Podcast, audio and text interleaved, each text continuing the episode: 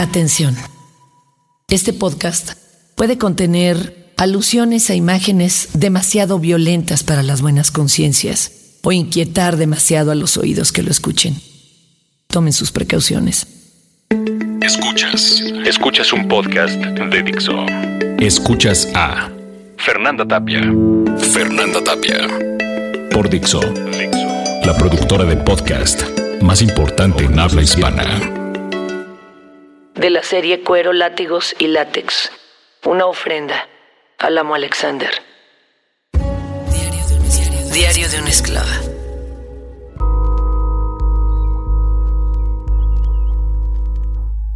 Y le preguntaba a mi amo, pero ¿acaso no hay consenso en eso? Y él me decía tajante, no, de ninguna manera. ¿O qué? ¿Ya sabes idioma animal?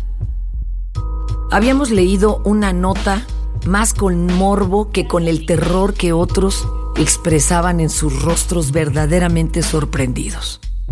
Un joven de 22 años, apellidado Brown, había muerto, pero seguramente había sido la comidilla de los agentes forenses y de todo el pueblo. Después de la nota barata, la nota roja de todo el mundo. Porque este muchacho Brown había sido encontrado por otro amigo suyo con una erección perfecta, completamente firme, dentro, muy dentro de los genitales de su boa constrictor. La boa, tampoco tan grande, le había ofrecido un doble placer al estrangularlo al mismo tiempo en que él se venía y por lo que se fue. Esto es muy curioso, ya que no era la primera vez que tenía un accidente este muchacho jugando sexualmente con sus mascotas, mal llamadas mascotas. Algunos animales no humanos de compañía y otros verdaderos bichos salvajes que, vamos, no se recomienda mucho tenerlos en casa.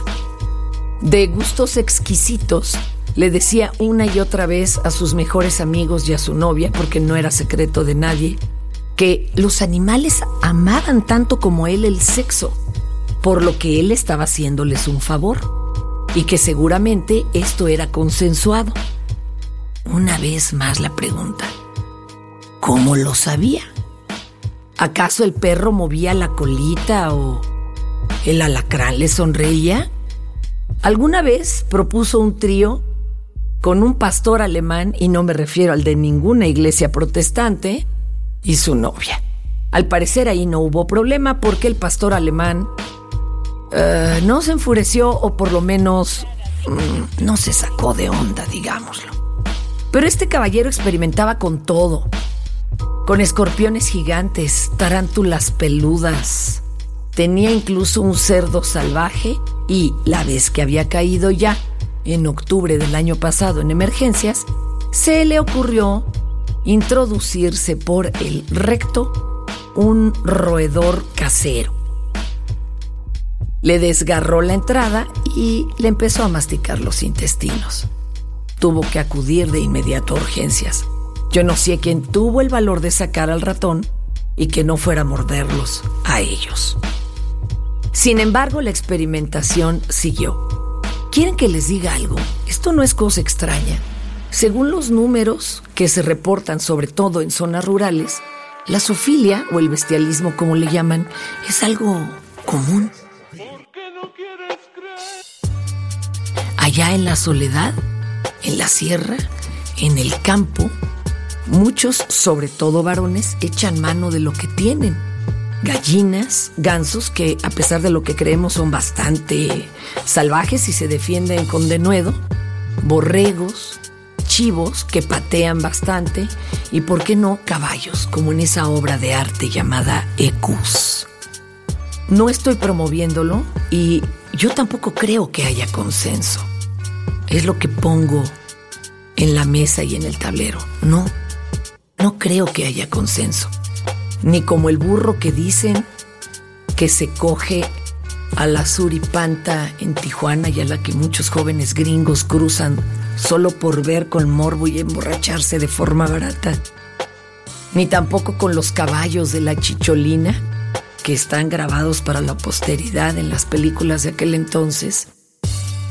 Y algo que muchos desconocían, el nombre del perro faldero, que adquiere su nombre porque eran pequeños, peluditos y podían ser guardados debajo de los grandes faldones de las damas que platicaban o jugaban cartas animadamente en el siglo XVIII, con ellos debajo lamiendo sus genitales.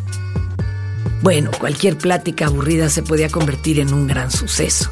Sin embargo, no creo que sea justo para con ellos. ¿Alguno de ustedes entiende perfectamente las señales de su animal? Hace ya algunas décadas, los estudiosos Lilith, así se llamaban, entrevistados por Carl Sagan, le mostraron algo que asombró a la comunidad científica internacional. Ellos tenían mucho contacto con delfines, delfines de aguas abiertas, no confinadas. Y estos habían llegado a hacer tan buena relación con la pareja que incluso el delfín macho tenía relaciones con la señora Lilith. Esta decía que se introducía con su equipo de buceo completamente desnuda y Carl Sagan lo atestiguó y le causó alguna pregunta bastante inquietante a Carl Sagan que uno de los delfines se acercaba a él con el miembro de fuera. Si ustedes los ven normalmente en fotos o hasta en los delfinarios que ojalá pronto cesen sus labores, eh, el miembro normalmente está guardado, bueno, mostrándolo y decididamente rozándolo y empujándolo como llamándole la atención y haciéndole alguna propuesta. Carl Sagan le preguntó a los Lilith si ellos entendían esto simplemente como un acto sexual eh, glorioso y de deseo, a lo que ellos contestaron que no, que tenía que haber un clic o una especie de rayo eléctrico que los conectara con el humano con quienes querían tener un acto sexual.